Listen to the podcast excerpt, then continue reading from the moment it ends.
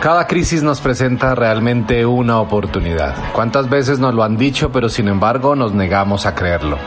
Cuando convertimos la crisis en oportunidad, todo nos hace mucho más fuertes, porque lo que no nos mata nos fortalece. Sufrir nos hace crecer.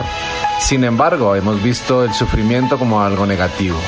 Lanzar una mirada optimista nos permite planear a través de la crisis y comprender que la negatividad simplemente es una puerta que se nos abre.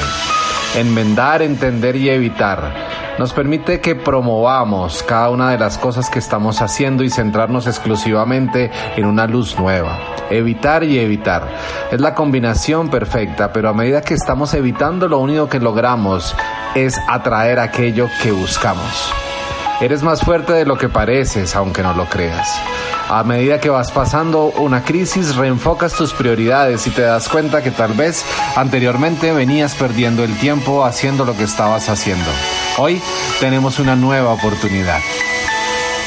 A raíz de todo lo que ha venido sucediendo, rediseño mental Tenía construido una serie de capítulos y por razones tecnológicas que aún no comprendemos fue imposible publicarles. Por lo tanto, te estamos diciendo que hoy tenemos la oportunidad de reinventarnos. Contamos contigo y sabemos que muy pronto estaremos nuevamente al aire.